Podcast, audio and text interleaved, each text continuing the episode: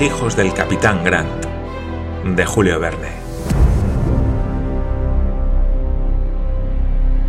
Parte segunda, capítulo 18.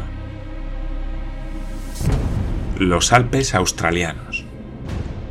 Cortaba el camino al sudeste una barrera inmensa, la cordillera de los Alpes australianos, gigantesca fortificación cuyos caprichosos parapetos tienen una extensión de 1500 millas y detiene las nubes a 1400 pies de altura.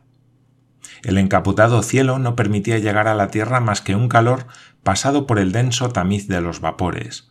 La temperatura era por consiguiente soportable, pero se andaba difícilmente por lo accidentado del terreno. Se acentuaban más y más las desigualdades de la llanura.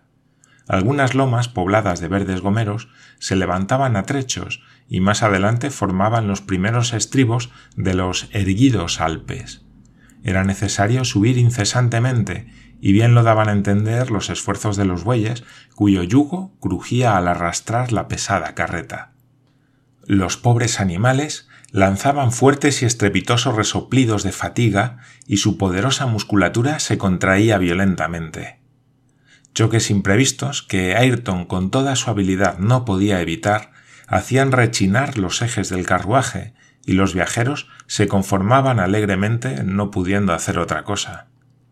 John Mangles y los dos marineros precedían de unos cien pasos al resto de la expedición explorando el camino escogían los pasos más practicables como si estuviesen navegando cerca de una costa peligrosa, pues todos los accidentes del terreno figuraban otros tantos escollos, entre los cuales tenía que pasar la carreta. La marcha por aquel terreno desigual era comparable a una verdadera navegación. La tarea era difícil y frecuentemente peligrosa. Más de una vez tuvo Wilson que recurrir al hacha para abrir un paso entre la maleza, se hundía bajo los pies del terreno húmedo y arcilloso.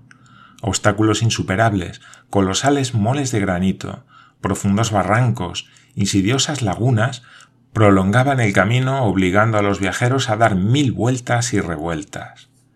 Anocheció sin haber ganado en todo el día más allá de medio grado. Acamparon al pie de los Alpes, a orillas del Creek de Cabongre, en el linde de una reducida llanura cubierta de pequeños arbustos cuyas hojas de color rosa alegraban la vista. Hemos de sudar la gota gorda para pasar, dijo Glenarvan mirando la cordillera de montañas, cuya silueta se perdía ya en la oscuridad de la noche. Los Alpes. Solo el nombre me hace reflexionar. No tanto, querido Glenarvan, le respondió Paganel. No exageremos, no creáis que vamos a atravesar toda Suiza, hay en Australia grampianos, Pirineos, Alpes, montañas azules como en Europa y América, pero en miniatura, lo que prueba pura y simplemente que la imaginación de los geógrafos no es infinita o que el vocabulario de los nombres propios es muy pobre. De modo que los Alpes australianos. preguntó Lady Helena. Son montañas de bolsillo, respondió Paganel. Las traspasaremos sin percatarnos de ello. Hablad por vos, dijo el mayor. Únicamente un distraído puede traspasar sin notarlo una cordillera de montañas. Distraído. exclamó Paganel. No lo soy ya. Apelo al buen juicio de Lady Helena y Miss Mary Grant. Desde que he puesto los pies en el continente, ¿no he cumplido acaso mi promesa? ¿He cometido un solo acto de distracción? ¿Se me puede echar en cara algún disparate? Ninguno, Monsieur Paganel, dijo Mary Grant. Sois en la actualidad el más perfecto de los hombres. Demasiado perfecto, añadió riendo Lady Helena. Vuestras distracciones os sentaban muy bien y me hacían mucha gracia. ¿No es verdad, señora? respondió Paganel. Si no tengo ningún defecto, me volveré un hombre como otro cualquiera. Espero, pues, cometer pronto algún disparate que os haga reír mucho. Creedme, cuando no cometo ninguno, me parece que mi naturaleza deja de cumplir su ley. A la mañana siguiente, día 9 de enero, no obstante las seguridades del confiado geógrafo, costó no poco a los viajeros penetrar en los Alpes. Preciso fue caminar a la aventura entrando por gargantas estrechas y profundas que podían muy bien ser callejones sin salida. en grave aprieto si hubiese visto a Ayrton si después de una hora de marcha no se hubiese presentado inopinadamente en uno de los senderos de la montaña un miserable tap, una especie de ventorrillo. Pardiez. exclamó Paganel. El dueño de este figón no debe hacer aquí gran negocio. ¿De qué diablo sirve un bodegón en este sitio? Sirve para darnos las noticias que necesitamos respecto de nuestro camino, respondió Glenarvan. Entremos. Glenarvan entró en el ventorro seguido de Ayrton. El figonero del Bush Inn, así decía la muestra, era un hombre adusto, de cara repulsiva, y que debía considerarse a sí mismo como su principal cliente o parroquiano, pues es seguro que él era quien principalmente consumía el gin, el brandy y el whisky de su establecimiento. Por lo común no veía pasar más que algunos squatters viajeros o algunos pastores trashumantes. Respondió con grosería y displicencia a las preguntas que le dirigieron, pero sus respuestas fueron suficientes para orientar a Ayrton. Glenarvan le dio algunas coronas para pagarle la molestia que se había tomado e iba a salir de la venta cuando le llamó la atención un anuncio pegado a la pared. Era este anuncio un parte de la policía colonial en que daba cuenta de la evasión de los presidiarios de Perth y ponía a precio la cabeza de Ben Joyce, prometiendo cien libras esterlinas al que lo entregara vivo o muerto. Decididamente, dijo Glenarvan al contramaestre, ese miserable solo es bueno para que le ahorquen. Y mejor aún para que le prendan, respondió Ayrton. Cien libras. Pues es una friolera. No vale tanto. A pesar del anuncio, añadió Glenarvan, no me fiaría yo del ventero. Ni yo, respondió Ayrton. Glenarvan y el contramaestre se reunieron a los demás viajeros, con los cuales se dirigieron al punto en que termina el camino de Lucknow, donde serpenteaba una estrecha senda que cortaba al sesgo la cordillera. Empezaron a subir. La cuesta era penosa.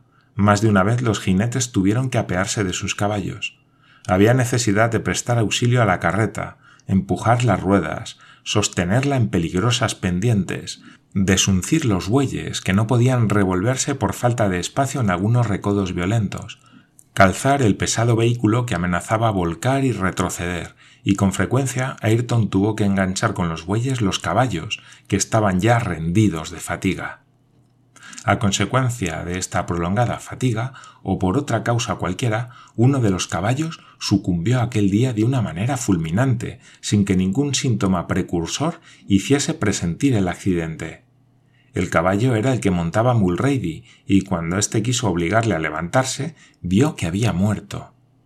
Ayrton examinó el animal tendido en tierra y manifestó que no sabía cómo explicarse su muerte repentina. Sin duda, dijo Glenarvan, se ha roto algún vaso. Evidentemente, respondió Ayrton. Toma mi caballo, Mulrady, añadió Glenarvan. Yo iré con Lady Helena en la carreta. Mulrady obedeció y la comitiva continuó su penosa ascensión, dejando abandonados a los cuervos los despojos del animal. La cordillera de los Alpes australianos no es muy ancha, pues su base no llega a ocho millas. Así pues, si el paso escogido por Ayrton conducía a la vertiente oriental, 48 horas después se podía haber traspasado aquella elevada barrera y hasta llegar al mar el camino no sería difícil ni se presentaría erizado de obstáculos insuperables. En la jornada del 18 alcanzaron los viajeros el punto más alto del paso, a dos mil pies de altura aproximadamente. Se hallaban en una meseta despejada que permitía dirigir la mirada muy lejos. Hacia el norte reverberaban las tranquilas aguas del lago Homeo, moteadas de aves acuáticas, y más allá las espaciosas llanuras de Murray.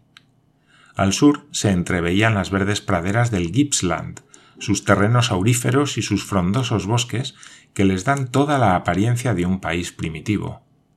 Allí la naturaleza era aún dueña exclusiva y señora absoluta de todo, del curso de los ríos, de sus grandes árboles libres del hacha del leñador, y los squatters se atreven muy rara vez a luchar contra ella. Parecía que la cordillera de los Alpes australianos separaba dos comarcas distintas, de las cuales había una que conservaba su original carácter agreste. El sol llegaba entonces a su ocaso y algunos de sus rayos, filtrándose por las enrojecidas nubes, avivaban las tintas del distrito de Murray. El Gippsland, al contrario, abrigado por la montuosa mole, se perdía en una vaga oscuridad como si la sombra sumergiese en una noche precoz y anticipada toda aquella región transalpina. Los espectadores, colocados entre dos panoramas tan antitéticos, sintieron vivamente el contraste y se apoderó de ellos cierta conmoción a la vista de aquella comarca casi desconocida que iban a atravesar hasta las fronteras victorianas. Acamparon en la misma meseta y al día siguiente empezó el descenso, que fue bastante rápido. Una violenta granizada asaltó a los viajeros y les obligó a buscar un abrigo en las concavidades de las rocas. No era pedrisco lo que caía, sino verdaderos témpanos, carámbanos de hielo, anchos como la mano, que se precipitaban de las nubes tempestuosas. Una onda no los hubiera lanzado con más fuerza, y algunas buenas contusiones advirtieron a Paganel y a Roberto que era preciso guarecerse de sus golpes. La carreta quedó acribillada en varios puntos y pocos tejados hubieran contrarrestado victoriosamente aquellos proyectiles afilados que se clavaban en el tronco de los árboles. So pena de ser bárbaramente lapidados, los viajeros tuvieron que dejar pasar sin moverse aquel prodigioso chubasco, que duró aproximadamente una hora, y entonces emprendieron de nuevo su marcha por las rocas inclinadas que los arroyos de granizo volvieron resbaladizas en extremo. A la caída de la tarde, la carreta, muy asenderada, se desvencijó y abrió en su armadura, pero manteniéndose aún firme sobre sus ruedas bajo las últimas laderas de los Alpes entre grandes abetos aislados. El paso llevaba derecho a las llanuras del Gippsland. Se había pasado felizmente a la cordillera y se tomaron para acampar aquella noche las disposiciones convenientes. El día 12, al rayar el alba, se emprendió de nuevo el viaje con renovado ardor. Todos deseaban llegar pronto a su término, es decir, al Océano Pacífico, al punto mismo en que se estrelló la Britania. Solo allí podían encontrar las huellas de los náufragos, y no en las desiertas comarcas del Gippsland. Así es que Ayrton apremió mucho a Lord Glenarvan para que cuanto antes enviase al Duncan la orden de trasladarse a la costa, con el fin de tener a su disposición todos los medios que requerían las pesquisas. Era necesario, en su concepto, aprovecharse del camino de Lucknow que va a Melbourne. Más adelante sería difícil, porque las comunicaciones directas con la capital faltarían absolutamente. Las observaciones del contramaestre parecían muy atendibles y Paganel aconsejaba que se tomasen en consideración y se tuviesen muy en cuenta. Era también de la opinión de que en las circunstancias en que se encontraban la presencia del yate sería muy útil y añadió que después de haber pasado el camino de Lucknow sería imposible ponerse en comunicación con Melbourne. Glenarvan estaba perplejo hubiera tal vez expedido las órdenes que tan perentoriamente reclamaba Ayrton si el mayor no hubiera combatido esta medida con toda la energía de que era capaz. Demostró que la presencia de Ayrton resultaba necesaria a la expedición, que sólo él conocería el país al aproximarse a las costas, que si la casualidad hacía tropezar a la expedición con las huellas de Harry Grant, el contramaestre se hallaría más que ningún otro en disposición de seguirlas, y por último, que únicamente él podía indicar el lugar preciso en que se había perdido la Britania. McNabbs opinó, pues, que continuase el viaje sin alterar en lo más mínimo el plan establecido. Halló un auxiliar en John Mangles que era de su misma opinión. El joven capitán, hizo observar también que las órdenes de Glenarvan llegarían más fácilmente al Duncan expidiéndolas desde Twofold Bay que valiéndose de un mensajero obligado a recorrer doscientas millas por un país salvaje. Esta opinión prevaleció y quedó resuelto que se aguardaría para obrar haber llegado a Twofold Bay. El mayor observaba a Ayrton, que le pareció muy contrariado pero como tenía por costumbre no dijo nada y guardó sus observaciones para sí mismo. Las llanuras que se extienden al pie de los Alpes australianos estaban unidas con una suave inclinación hacia el este. Grandes grupos de mimosas y eucaliptos y gomeras de variadas esencias rompían a trechos la uniformidad monótona. El suelo estaba erizado de arbustos de deslumbradoras flores, que eran el Gastrolobium grandiflorum de los botánicos. algunos arroyos de poca importancia, simples arroyuelos cubiertos de juncos y espadaña e invadidos por multitud de orquisos, interceptaban de cuando en cuando el camino y era preciso rodearlos. A lo lejos, a la aproximación de los viajeros, echaban a correr bandadas de aputardas y casuarios. Por encima de los arbolillos saltaban numerosos canguros como una procesión de figuras elásticas, pero los cazadores de la expedición no se cuidaban de cazar, y sus caballos no tenían necesidad de multiplicar sus fatigas para hallarse rendidos. Además, hacía un calor insoportable, y estaba saturada la atmósfera de una electricidad violenta. Los hombres y las bestias experimentaban su influencia. Andaban, andaban, sin pensar en otra cosa. Los gritos de Ayrton, excitando a los despeados bueyes, eran el único ruido que interrumpía el sepulcral silencio. Desde las doce a las dos atravesaron los expedicionarios un curioso bosque de lechos, que hubiera excitado mucho su admiración de no hallarse tan preocupados.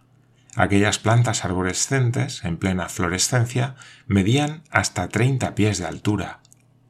Caballos y jinetes pasaban holgadamente por debajo de sus largas ramas, y algunas veces sonaba la rueda de una espuela enganchándose en su leñoso tejido.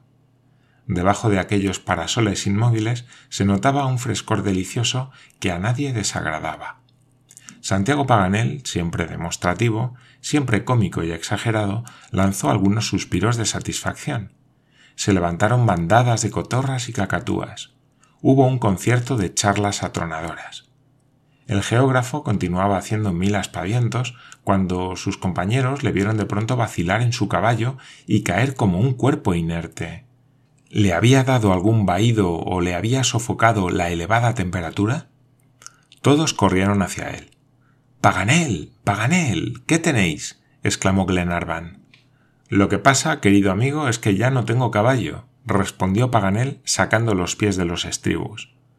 ¿Cómo? Vuestro caballo.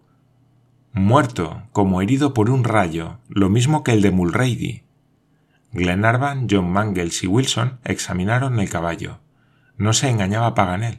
Su caballo acababa de morir repentinamente. Es cosa singular, dijo John Mangles. Muy singular, en efecto, murmuró el mayor. Este nuevo accidente no dejó de preocupar a Glenarvan, pues no le era posible encontrar en el desierto nuevas cabalgaduras, y si una epidemia acababa con los caballos de la expedición, muy apurado se vería para continuar la marcha. La palabra epidemia debía quedar justificada antes de terminar el día. El caballo de Wilson cayó también muerto, y lo que era más grave aún, uno de los bueyes sufrió la misma suerte. Los medios de transporte y de tracción quedaban reducidos a tres bueyes y cuatro caballos. La situación se agravaba. Al fin y al cabo, los jinetes desmontados podían tomar el partido de andar a pie. A pie habían atravesado muchos squatters aquellas regiones desiertas. Pero si había precisión de abandonar la carreta, ¿qué sería de las viajeras? ¿Podrían salvar las 120 millas que separaban a los expedicionarios de la bahía de Twofold? John Mangles y Glenarvan examinaron con mucha atención los caballos que sobrevivían. Tal vez sería posible prevenir nuevos accidentes. Examinados escrupulosamente, no se notó en ellos ningún síntoma de enfermedad, ni siquiera de desfallecimiento. Estaban perfectamente sanos y soportaban muy bien las fatigas del viaje. Glenarvan concibió esperanzas de que aquella singular epidemia no hallaría nuevas víctimas. Del mismo parecer fue Ayrton, el cual confesaba ingenuamente que no sabía a qué atribuir aquellas muertes fulminantes. Pusiéronse de nuevo en marcha. Los jinetes que habían quedado desmontados se metían uno tras otro sucesivamente en la carreta para descansar.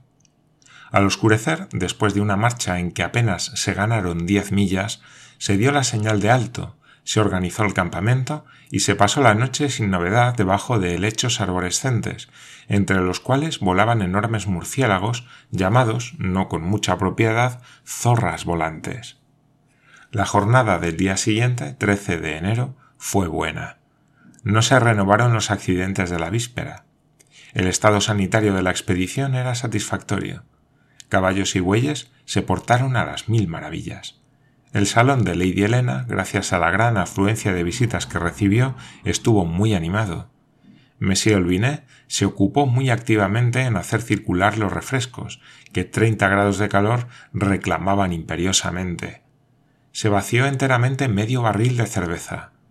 Se declaró a Barclay y compañía el hombre más eminente de la Gran Bretaña, sin exceptuar a Wellington, el cual, ni aun en la época de sus mayores glorias, fabricó nunca tan buena cerveza. Amor propio de escoceses, Santiago Paganel bebió mucho y discurrió aún más de Omni e de Skibili. No parecía que debiese concluir mal una jornada que también había empezado. Se habían adelantado quince millas muy completas y traspasado sin novedad un país bastante montuoso y de un suelo rojizo. Todos se prometían acampar aquella misma noche en las márgenes del Snowy, río importante que desagua en el Pacífico al sur de Victoria no tardaron las ruedas de la carreta en profundizar sus surcos en anchas llanuras formadas de un aluvión negruzco, entre tallos de hierba exuberante y nuevos campos de gastrolobium. Llegó la noche y una niebla recortada con precisión marcó en el horizonte el curso del Snowy. Debiéronse al vigor de los bueyes algunas millas más que adelantó la carreta un bosque de corpulentos árboles se adelantó a muy poca distancia del camino, detrás de una modesta eminencia del terreno. Ayrton dirigió los bueyes por entre los grandes troncos perdidos en la sombra y traspasaba ya el límite del bosque, a media milla de distancia del río, cuando la carreta se atascó de pronto hasta la mitad de las ruedas. Atención. gritó a los jinetes que le seguían. ¿Qué ocurre? preguntó Glenarvan. Nos hemos atascado, respondió Ayrton. Y a gritos y con el aguijón excitó a los bueyes que tendidos en el lodo hasta media pata no pudieron moverse. Acampemos aquí, dijo John Mangles. Es lo mejor que podemos hacer, respondió Ayrton. Mañana de día veremos cómo salimos del atolladero. ¡Alto! gritó Glenarvan. La noche cerró rápidamente después de un brevísimo crepúsculo, pero con la desaparición de la luz no coincidió la del calor. La atmósfera estaba saturada de sofocantes vapores e inflamaban el horizonte algunos relámpagos, deslumbradoras reverberaciones de una tempestad lejana. Se organizó el campamento. Bien o mal se habilitó para dormir la atascada carreta. La cúpula sombría de los grandes árboles abrigó la tienda de los viajeros, los cuales se daban muy por satisfechos con tal de que no lloviese. No sin grandes dificultades consiguió Ayrton sacar los tres bueyes del atolladero, cubiertos de fango hasta los lomos. El contramaestre les trabó lo mismo que a los caballos, y no consintió que nadie más que él les buscase el forraje. Hacía esto generalmente en persona y con todo interés, y aquella noche Glenarvan notó que multiplicaba sus cuidados, por lo que le dio las más expresivas gracias, pues la conservación de los animales era entonces una cuestión capital. Entretanto, los viajeros cenaron, aunque muy poco. La fatiga y el calor les habían quitado el apetito y tenían más necesidad de descanso que de alimento. Lady Helena y Miss Grant, después de dar las buenas noches a sus compañeros, se retiraron a sus acostumbrados lechos. Algunos viajeros se metieron en la tienda, pero otros prefirieron echarse sobre la hierba al pie de los árboles, lo que no ofrece ningún inconveniente en aquellos países salubres. Poco a poco se fueron todos durmiendo profundamente. Aumentaba la oscuridad de la noche un tupido toldo de grandes nubes que invadían el cielo. Ni un solo soplo de aire agitaba la atmósfera y el silencio nocturno era únicamente interrumpido por los graznidos del morepork, especie de autillo australiano que da la tercera menor con tanta precisión como los lúgubres cucos de la vieja Europa. Alrededor de las once, después de un sueño muy pesado, el mayor se despertó. Una luz vaga que circulaba bajo los árboles hirió sus ojos medio cerrados. Parecía aquella claridad un manto blanco que rielaba como el agua de un lago en una noche de luna y de pronto creyó McNabbs que empezaba a propagarse las primeras llamas de un incendio. Se levantó y se dirigió hacia el bosque. Su sorpresa fue grande cuando se vio en presencia de un fenómeno puramente natural. Se extendía ante sus ojos un inmenso campo de hongos que despedían fosforescencias. Las luminosas esporas de aquellas plantas criptógamas brillaban en las tinieblas con cierta intensidad. El mayor, que no era egoísta, iba a despertar a Paganel para que, a fuer de sabio, comprobase el fenómeno con sus propios ojos cuando le detuvo un incidente. La luz fosforescente iluminaba el bosque en un espacio de media milla y McNabbs creyó ver rápidamente algunas sombras por el iluminado lindero. ¿Le engañaban sus miradas? ¿Era juguete de una ilusión óptica? Se arrojó al suelo y después de observar con la mayor atención distinguió perfectamente las siluetas de varios hombres que, bajándose y levantándose sucesivamente, buscaban al parecer en el suelo algunas huellas recientes. Preciso era saber lo que buscaban aquellos hombres. El mayor no vaciló y no queriendo alarmar a sus compañeros, se fue arrastrando por el suelo como un salvaje de las llanuras y desapareció bajo las altas hierbas.